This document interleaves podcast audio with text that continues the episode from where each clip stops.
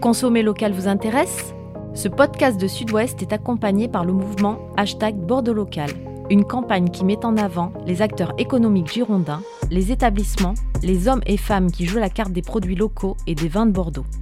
Aujourd'hui, plus que jamais, l'ensemble des acteurs locaux doivent se soutenir et participer à une économie plus solidaire, responsable et engagée. C'est pourquoi l'interprofession des vins de Bordeaux, l'UMI Gironde et l'Office de tourisme et des congrès de Bordeaux Métropole ont conçu ce mouvement, avec l'adhésion de nombreuses personnalités. Si vous aussi vous êtes hashtag Bordeaux local, rejoignez-nous en découvrant les établissements qui mettent en avant les produits locaux, en vous inscrivant sur bordeauxlocal.fr et en partageant le hashtag Bordeaux local.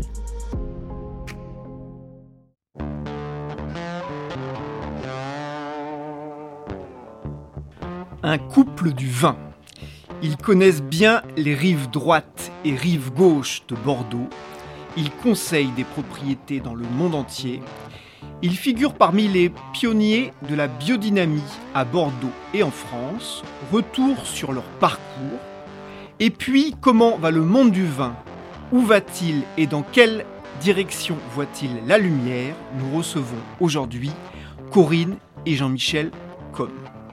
Bonjour à tous, vous écoutez les 4 saisons du vin, les 4 saisons du vin, le podcast de la rédaction de Sud-Ouest qui raconte le monde du vin, qui revient sur ses faits majeurs et qui tente d'en décrypter les enjeux. Saison 5, épisode 15. Je suis Mathieu Hervé, je suis avec César Compadre, responsable de la rubrique vin à Sud-Ouest. Bonjour César. Bonjour. Et nous recevons aujourd'hui Corinne et Jean-Michel Com. Bonjour à vous deux. Bonjour. Bonjour. Alors merci d'être là, on est très content de vous accueillir. Euh, mari et femme, partenaires à la vigne et au chai, si j'ose dire. Euh, je vous présente brièvement, vous êtes propriétaire d'une propriété du château du Champ des Treilles en appellation Bordeaux, en pays foyen, on y reviendra. Vous êtes aussi consultant. Jean-Michel, vous avez été régisseur d'un grand nom à Pauillac, le château Pontet-Canet. Corinne et Jean-Michel, vos prénoms et noms sont associés en France et ailleurs à la viticulture en biodynamie. Ça va occuper une grande partie de notre entretien. Mais avant de débuter cette euh, conversation, et comme de tradition, je me tourne vers toi, César, euh, et je te pose cette traditionnelle question. Les époux comme à Bordeaux, euh, qu'est-ce qu'ils représentent les, époux comme à Bordeaux représentent, euh, on peut même dire, personnalisent la biodynamie. Euh, on sait qu'il y a une viticulture conventionnelle, il y a une viticulture en bio qui se développe, il y a une viticulture en biodynamie qui se développe. Ce sont des voies culturelles particulières qui demandent beaucoup de connaissances et c'est vrai que les époux comme ont apporté leur savoir-faire comme pionniers, tu l'as dit euh, Mathieu, euh, je les ai souvent vus sur le terrain quand je fais des reportages, ils conseillent des propriétés. La biodynamie, c'est relativement charmeur, on est en adéquation avec la nature, mais au-delà, il faut avoir des connaissances et les époux comme ont, amené leurs connaissances dans, nombre de vignobles. C'est ce qui représente... Euh, ici à Bordeaux et dans le monde entier, puisqu'on va en parler, les époux comme rentrent de Californie. Eh bien, on va y revenir. Euh, mais commençons par le début. Euh, commençons par votre histoire avec le vin, Jean-Michel et Corinne. qui commence et qui raconte sa rencontre? Pour moi, de toute façon, je suis né dans une petite exploitation agricole. À l'époque, c'était qui est devenu ensuite Champ des Treilles, c'était la ferme de mes grands-parents à Sainte-Foy-la-Grande. Et euh, j'ai fait des études d'ingénieur et d'œnologue à Bordeaux. Et ensuite, je dirais tout naturellement, j'ai pensé que c'était euh, ma, voie était dans le monde du vin et je suis allé dans cette voie-là. Et assez rapidement, effectivement, je suis rentré à Pontet-Canet, j'avais 24 ans et j'étais le plus jeune du domaine. J'y suis resté 31 ans jusqu'en 2020. Et hum, voilà, donc euh, c'était fait quelque chose qui était inscrit dans mes gènes depuis, euh, depuis euh, peut-être euh, tout petit. Corinne, vous, votre rencontre avec le vin? Ça a été avant tout la rencontre avec Jean-Michel au lycée. Jean-Michel réellement a de la sève dans les veines. Et, il vit la vigne peut-être plus que le vin. Et pour moi, la vigne et le vin, ça a été la liberté.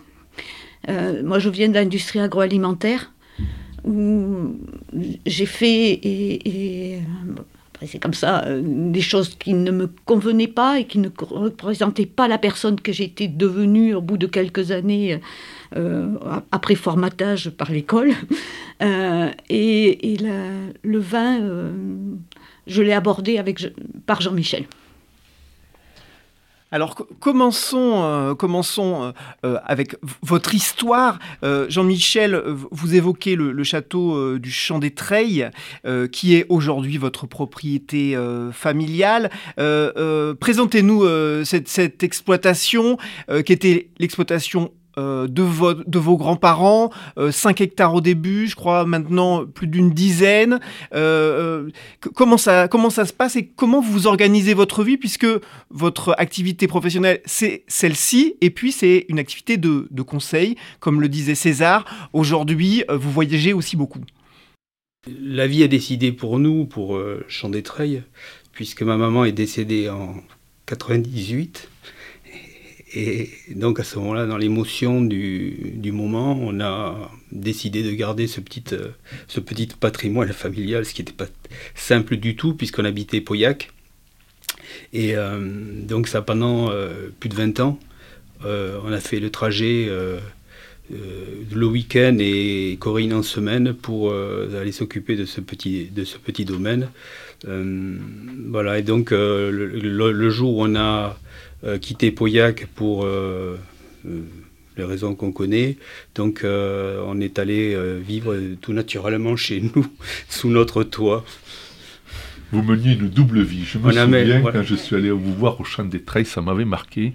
Vous travailliez toute la semaine à Pontécanet. Je me souviens, monsieur Comme, vous me disiez, et, et je passe le week-end à travailler les sols à la propriété, et je sais pourquoi je le fais. Et pourquoi vous le faisiez? Parce que c'est euh, une question de, passion avant tout. Et donc, euh, on, ne, compte pas son temps, on ne compte pas son énergie euh, quand on, a un but que, l'on pense être noble et le bon. Tout le week-end, les, allers-retours entre, entre Pauillac et Château-Champ des Treilles. vos convictions sur la biodynamie. Euh, elles naissent, me semble-t-il, dans les, dans les années 90. Il euh, y, a des lectures apparemment qui, qui vous ont forgé. Francis Chaboussou, je crois avoir lu, un ouvrage qui s'appelait Les plantes malades des pesticides. c'est quoi cette prise de conscience? Dans quelles circonstances ça se fait? Quand on est à l'école et qu'on apprend euh, notre métier, et quand on est euh, dans le monde du vin, euh, enfin dans le monde de l'agriculture, finalement on nous apprend que la, la vérité se situe avec le produit de traitement, en général chimique, de synthèse, et on se pose pas trop de questions. Et au bout de quelques temps, finalement, moi je me suis rendu compte qu'il y avait des choses qui étaient pas forcément très cohérentes, et peut-être à un moment aussi particulier euh, où j'étais devenu plus réceptif après quelques années de pratique et d'expérience. J'ai été mis en contact, je dirais, avec ce livre de Chaboussou qui a réellement changé notre, notre vision des choses. Et euh, il, disait tout simplement que la bonne santé des plantes, elle passait par la bonne euh, nutrition, la bonne alimentation. Et donc pour nous, dans les années 90, c'était complètement quelque chose de révolutionnaire. Et on s'est dit, c'est tellement simple, logique et évident que s'il y a une vérité, elle est là elle est dans cette voie-là et c'est comme ça qu'on a, on a commencé à évoluer. Et 20 euh, ans après, c'est devenu euh, une évidence que l'alimentation est peut-être à l'origine de la bonne santé aussi pour les humains euh, ou pour les animaux. Mais à l'époque, c'était quelque chose de complètement révolutionnaire pour nous. Et, à partir de là, à partir du moment où en plus, ce que le titre de, de Chaboussou évoque le sujet, les produits de traitement de synthèse ont des effets euh, secondaires sur les plantes, sur la physiologie des plantes. Et donc on, est un peu les apprentis sorciers, on ne maîtrise pas vraiment ce que l'on fait. On, on, pense guérir, entre guillemets, une maladie, et puis finalement on en génère une autre, et ainsi de suite. Et c'est un, un, cercle sans fin. Et donc à partir du moment où on a eu euh, la, la conviction de ça, on a juste une envie, c'est d'essayer de s'en affranchir Et donc il y a un chemin intellectuel qu'on a, qu'on a réalisé pendant plusieurs années, justement parce qu'il n'y avait personne pour, pour nous accompagner dans cette voie-là, avec aussi la, notion de, de, de, de l'importance économique. Euh, et c'est quand même important. Moi, en plus, j'étais pas chez moi, donc euh, euh ce sont des choses qui comptent. Et euh, ce chemin-là nous a amené un jour, finalement, à, à croiser le, celui de la biodynamie. Et euh, même si euh, il peut y avoir d'autres voies plus peut-être plus positives sur Terre, on n'en sait rien, mais on a dit finalement de ce que l'on connaît, c'est ce qui est le, c'est ce qui semble être le plus cohérent, le plus logique, et donc euh, essayons d'aller creuser dans cette voie-là. Mais pourquoi cet aveuglement finalement? Tout ce que vous allez nous dire aujourd'hui est, relativement logique et naturel. Pourquoi cet aveuglement dans l'enseignement? Il euh, y, a, y, y, des perturbations, il y a des... C'est euh, une, un conditionnement en fait des, des, des gens qui se, qui, se perpétue. Euh, juste une petite anecdote, on est en 2022, presque 2023, quand j'ai commencé mon activité euh, de conseil, je me suis dit, euh, certes, je vais faire du conseil aussi pour, pour en vivre, mais je veux aussi partager, puisque je suis arrivé à un âge où je peux arriver à partager, j'ai proposé à plusieurs écoles d'intervenir gratuitement pour juste pour la beauté du geste et pour essayer de présenter la biodynamie de façon positive. Je n'ai jamais eu de réponse. Et c'était gratuit, je l'avais bien dit que c'était gratuit, que je ne, ne chercherais aucune rétribution. C'était juste pour, euh, pour, euh, pour essayer de montrer finalement un, euh, un, côté plus positif et plus, plus accessible de la biodynamie. c'est pour dire que finalement les, convictions et sont là et c'est parfois avec des gens que je connais et que je tutoie et que mais il y a une barrière. Il y a une, barrière. Il y a une barrière psychologique, sûrement. Oui, mais il y a aussi, je pense, le fait qu'on veut euh, maîtriser, être actif. Et euh, on a petit à petit découpé le vivant d'une manière de plus en plus fine. Et chacun a une solution sur un, un détail. Et on a oublié la vision d'ensemble. Et la spécialisation a atteint aussi l'éducation. Et l'enseignement est fait petit bout par petit bout. Euh, et tout le monde a sûrement raison dans, sa, dans son petit cercle, mais le grand cercle est, oublié. Et, euh, et, la cohérence n'existe plus parce que ce grand cercle est oublié. Et, euh, et souvent aussi, les, les, les, enseignants ne sont pas des gens qui pratiquent. Et, entre la théorie en laboratoire ou en sous serre qui fonctionne et, et la réalité d'une culture avec tous les aléas qui a, et tous les paramètres qui gèrent la culture, il y a souvent un, fossé qu'ils ne connaissent pas parce qu'ils ne l'ont jamais vu et que aussi les, agriculteurs et les viticulteurs euh, ne, rendent pas le, leurs observations à, à ces gens-là ou, aux chercheurs. Et euh, les difficultés qu'ils rencontrent sont des choses théoriques. Et ça s'appelle avoir des œillères. Ça s'appelle avoir des œillères et, et, euh, je pense que euh, tout le monde devrait à un moment donné pratiquer avant d'enseigner. Corinne, comme je, suis allé euh, traîner sur le blog notamment que, que, vous avez commis, et, quelque chose m'a frappé, vous, vous, y dites, il faut aujourd'hui réhabiliter le mot paysan. Pourquoi? Alors, euh, je pense que euh, sociologiquement et, au niveau de l'histoire, euh, le, paysan, dans les années 50, c'était le fils le plus débile qui restait sur l'exploitation. Et quand on avait fait des études et qu'on réussissait, on partait à la ville. Et c'était plutôt par, par dépit qu'on restait sur une exploitation. Et donc on a euh, changé les mots, on est devenu technicien, on est devenu machiniste.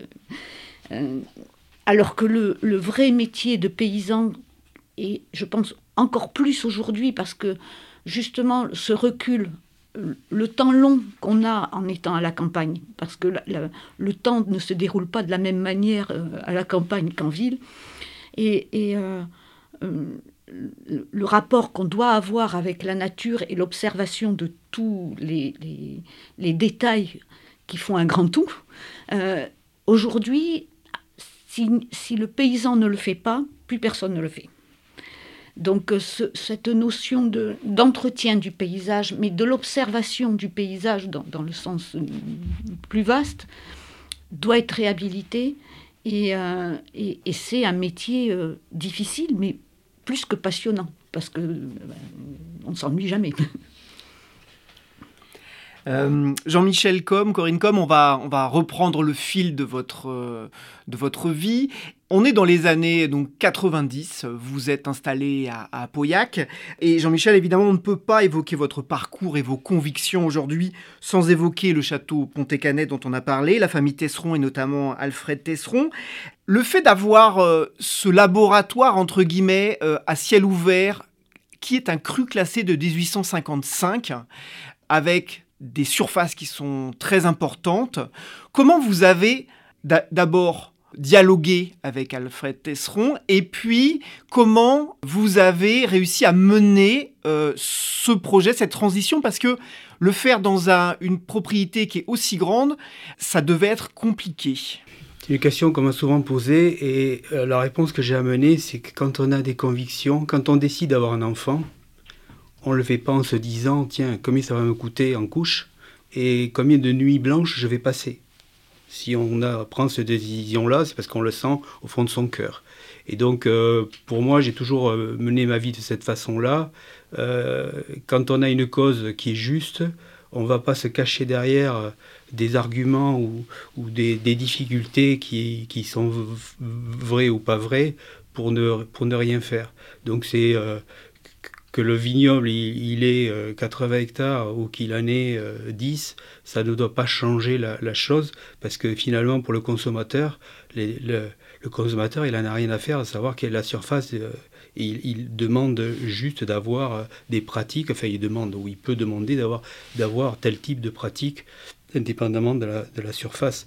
En général, euh, les domaines, surtout s'ils sont des domaines un peu euh, prestigieux, ils ont des moyens techniques qui sont à la, en proportion de leur surface. Évidemment, c'était le cas, et c'est peut-être plus facile pour des grands domaines, euh, au sens euh, double du terme, prestigieux et grand euh, physiquement, que des petits domaines, petits, petits en termes de prix de vente et, même de, de, de, de, surface. Donc, il n'y a pas de souci. Nous, on a toujours travaillé avec les deux casquettes et euh, les deux casquettes du petit domaine prestigieux, euh, du petit domaine euh, un peu plus simple et le grand domaine prestigieux, ça, ne doit rien changer à, la, fin. Et donnez-nous quelques exemples, nos auditeurs. La biodynamie, c'est peut-être un peu flou. Dites-nous sur deux ou trois exemples à Pontécanet, qu'est-ce qu'on faisait avant? Qu'est-ce que vous avez fait quand vous avez quand vous avez mené avec la famille Tesseron cette révolution? À la vigne, euh, au chai, ça donne quoi? La biodynamie, en fait, c'est avant tout une, une, relation différente avec, euh, avec le vivant. Euh, et c'est ça qu'il faut expliquer, c'est que la biodynamie à l'origine, c'est pas quelque chose qui est, enfin c'est une, c'est l'application agricole d'un raisonnement qui est différent sur le, sur le vivant. Et donc, euh, derrière la biodynamie, il y a un raisonnement, il y a une façon de comprendre le vivant, d'analyser, de lire et de et de et de d'influencer le vivant. Et euh, on applique ces principes-là à l'agriculture. Et un des fondamentaux euh, de, de, la biodynamie euh, par rapport au conventionnel ou, même au bio, c'est justement le, la relation que l'on a avec, euh, par exemple, une maladie en bio ou en conventionnel, on a un peu le même raisonnement. La maladie est la cause du problème. On va essayer d'éradiquer la maladie. On va essayer d'éradiquer la cause du problème. Le raisonnement biodynamique, même si beaucoup de biodynamistes ne l'appliquent pas comme ça, euh, mais euh, au moins dans notre des choses, la, biodynamie, c'est de, considérer la maladie comme une conséquence et pas une cause. Et c'est un changement euh, profond que certains ne feront jamais. Euh, certains passeront de bio à biodynamie, certains ne le feront jamais. Et c'est pas la bio, le bio n'est pas la, la, phase précédente la biodynamie, parce que c'est un changement. C'est un changement intellectuel profond et que, que, certains ne sont pas prêts à faire. De considérer que la maladie n'est qu'une conséquence et que la solution, en fait, si la maladie est une conséquence, la, solution ou le, le, le, facteur clé, il est dans la plante ou dans l'individu à soigner. Ça se rapproche de ce côté-là un peu de la médecine chinoise, même si ça n'a rien à voir euh, dans, dans, dans, dans, la compréhension du vivant. Mais, mais au moins pour les gens, c'est un peu plus simple peut-être à considérer comme ça. C'est que le patient qui peut être un patient humain, animal ou une plante, est le cœur du sujet et, tout, notre, toute notre euh, compréhension tourne autour de ça. On va, on va essayer de, comprendre dans quel état d'équilibre, entre guillemets, se situe la plante. Et la plante, c'est quoi? Euh, Elle est elle est, elle est l'expression d'un sol, elle est l'expression d'un cépage qui a sa propre personnalité dans des conditions climatiques déterminées. Et donc il y a des clés de lecture et de compréhension de tout, ça. Et la plante, ce n'est qu'une synthèse d'un terroir, d'un cépage, avec un climat déterminé. Et donc euh, il faut essayer de faire la synthèse de tout ça et, à ce moment-là d'essayer de, rééquilibrer la plante euh, pour que le plus naturellement possible, elle, reste en bonne santé. Est-ce que, est-ce que au chai, il y a une approche biodynamique. Parce qu'on parle d'agriculture, évidemment, euh, la santé de la plante, mais est-ce que pour vous, il y a aussi euh, une, touche, euh, une approche, peut-être les levures, je ne sais pas, le, ou alors finalement le gros du travail et le gros finalement de votre approche aujourd'hui, ça se passe dans les rangs de vignes? C'est dans les rangs de vignes en premier lieu. Et, après, c'est toujours pareil. Euh, le, déroulement d'une fermentation, d'une extraction, c'est toujours ce cercle que l'on fait continuellement avec la vigne chaque année sur le, temps de vie de la vigne. Mais, quand on doit avoir des, actions correctives, que ce soit au niveau de l'oxygène que l'on va amener lors de la fermentation, du temps pré-fermentaire ou post-fermentaire, c'est des mesures correctives, mais le, parce qu'on n'est pas arrivé à atteindre le raisin rêvé. Et le, raisin, le, raisin rêvé, quand on est en biodynamie, on utilise des produits particuliers, des préparations euh, qu'on pulvérise sur le sol, sur la plante. C'est un accompagnement. On, a, on a, des tisanes, comme on dit parfois. Expliquez-nous, rentrons dans une propriété, euh, on vous appelle, on, veut adopter euh, vos pratiques. Je, fais quoi, moi, propriétaire? Alors, d'abord, il faut passer par une phase d'observation, parce qu'il n'y a pas de recette. Et, ce qui est vrai à un endroit ne l'est pas à un autre, parce qu'il y a toujours des spécificités, et, qui, après ça dépend des moyens intellectuels, techniques que l'on peut mettre en œuvre, mais même au sein d'une seule parcelle, il y a des sous-sols différents, et de l'eau qui passe ou pas. Donc c'est d'abord, il y a une phase de diagnostic euh, qui va euh, être euh, appréciée par ce qui va y vivre, pousser ou y vivre en animal, en plantes, etc.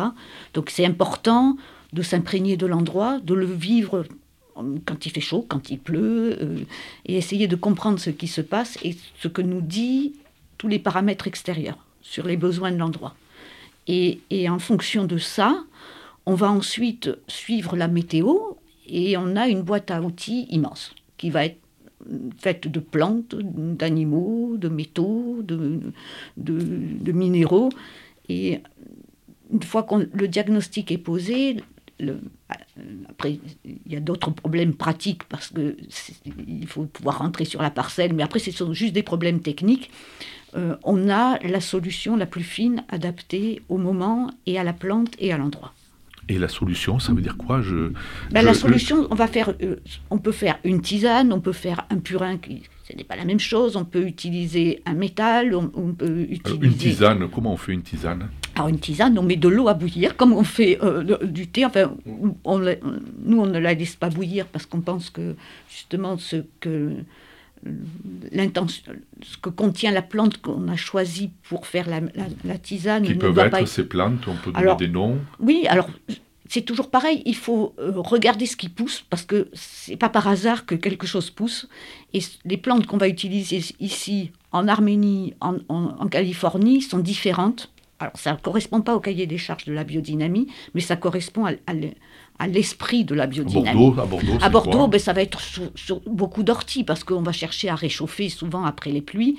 Donc on va, on, va utiliser de l'ortie, on va utiliser de la prêle, de la camomille, euh, du pissenlit, de l'aquilée, euh, de la ronce, du fenouil, euh, de la menthe. Euh, Donc vous faites bouillir, vous mettez ces enfin, Voilà, on, fait chauffer de l'eau, on met les plantes comme un thé, on laisse infuser et on passe et ensuite on, passe, on pulvérise. Voilà. Et on le sol ou la plante. alors en saison c'est la plante et, en hiver c'est le sol. Et combien de, de, passages C'est quoi on C'est en fonction des besoins.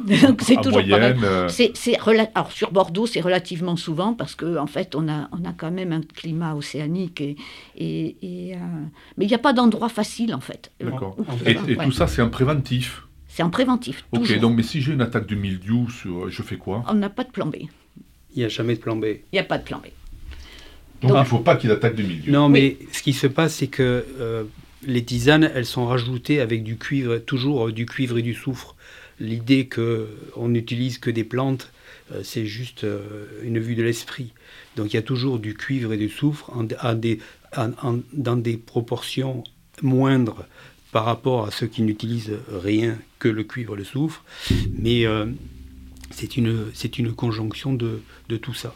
Donc euh, ça veut dire qu'à chaque fois que l'on passe mettre son cuivre, son soufre, on a aussi la tisane. Ce pas des traitements supplémentaires qui sont, rajoutés, au moins pour ce qui concerne les tisanes. Après en biodynamie, effectivement, il y a des préparats spécifiques qui sont faits, eux, et effectivement de façon euh, ciblée et, et, et tout seul mais l'essentiel des traitements, ce sont quand même des traitements qui sont euh, rajoutés avec, euh, au cuivre et au soufre et qui dépendent vraiment du moment et de l'endroit où, on doit, les pulvériser. Et l'autre point important auquel on pense biodynamie, donc ce sont ces préparations, et ensuite la prise en compte des cycles lunaires, etc. Ce, sont les deux piliers, me semble-t-il, de la biodynamie. Euh, expliquez-nous euh, ce qu'on a, les cycles lunaires, depuis, depuis que l'homme est homme, euh, si j'ose dire, on, en prend compte, dans, on en tient compte en agriculture. Qu'est-ce qu'il y a de nouveau avec la biodynamie? Ou il n'y a peut-être rien de nouveau? Il n'y a, rien de nouveau, je pense, parce que c'est cette culture euh, est millénaire et, universel. De tout temps, les hommes ont regardé la lune et le ciel pour essayer de comprendre un petit peu comment cela fonctionnait, les moments propices ou des moments plus compliqués. La, lune est liée à l'eau, donc euh, il y a des moments euh, où elle est beaucoup plus active quand elle est proche de nous, puisqu'elle ne décrit pas un cercle mais une ellipse. Donc c'est... mais ce, grand paramètre qu'on a au-dessus de la tête et qui, en fait, gère la météo. Le, ciel gère la météo, donc forcément est important pour l'agriculteur, mais ça ne doit pas non plus faire oublier les gestes agronomiques de base. Et, il faut avoir les pieds sur terre avant de, lever les yeux au ciel. Ça veut dire que tel type de préparation est, pulvérisé à, tel moment, c'est ça, en fonction d'un calendrier. Exactement. Voilà, mais ça c'est nouveau ou on l'a toujours fait et on l'a oublié et on l'enseigne peut-être pas dans les écoles, comme vous l'avez ah, mentionné tout à l'heure. Sûrement pas. Donc en fait, euh, si je dis on redécouvre la poudre, c'est un peu ça Non, c'est plus compliqué que ça, puisqu'en fait, euh, euh, il y a ce qu'a ce enfin, ce qu'a permis malgré tout Steiner, le père de la biodynamie, c'est quand même de d'organiser et de présenter des solutions aussi qui n'existaient pas forcément avant. C'est-à-dire que la biodynamie, ce n'est pas que du bon sens paysan. C'est-à-dire qu'il y a quand même des outils qui existent. Et le, la, grande difficulté, je dirais, qui existe avec la biodynamie, justement, c'est que on a demandé, ou Steiner a présenté des, des, recettes par rapport à une problématique donnée, à un endroit donné, à un moment donné, dans les années 20, euh, dans le nord de l'Allemagne, euh, pour des céréales, en gros, en schématisant beaucoup, des, céréales et dans des sols de l'Allemagne et du climat de l'Allemagne. Il a présenté des solutions ces solutions ont été appliquées et ensuite elles ont été généralisées et, un peu le, le, ce, ce, ce, dont quelque part souffre malgré tout la biodynamie au niveau de, au niveau de sa reconnaissance ou de sa crédibilité, c'est justement que souvent les, les, les outils, ces, ces recettes-là ont été complètement coupées de, leur de leur fondement.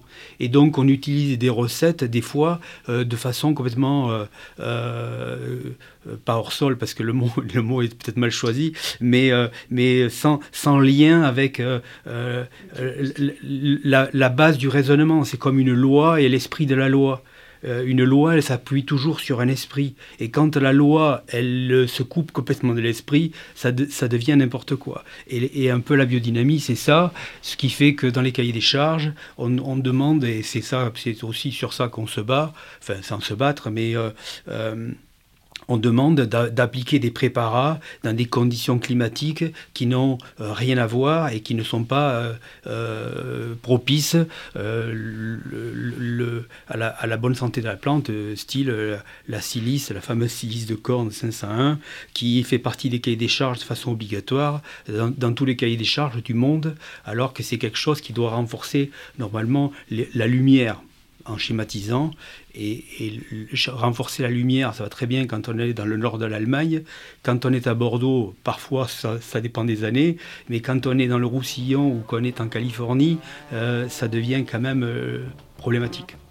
Alors on va continuer à, parler justement de l'Autrichien Rudolf Steiner, d'agriculture millénaire et universelle dans une seconde partie de cet entretien la semaine prochaine. Ainsi se termine la première partie de notre entretien avec Corinne et Jean-Michel Com. Merci à vous deux. À la semaine prochaine. Merci César. Merci. Merci également à vous tous et à toutes qui êtes toujours plus nombreux à écouter nos podcasts. N'hésitez pas à nous envoyer vos remarques, avis ou suggestions pour de prochains épisodes à Retrouvez tous les épisodes sur sudouest.fr et ne manquez pas les prochains en vous abonnant à Sudouest sur Deezer, Spotify, iTunes ou Google Podcast. À la semaine prochaine et d'ici là, portez-vous bien. Rappelez-vous, le meilleur vin n'est pas nécessairement le plus cher, mais celui qu'on partage avec modération et responsabilité.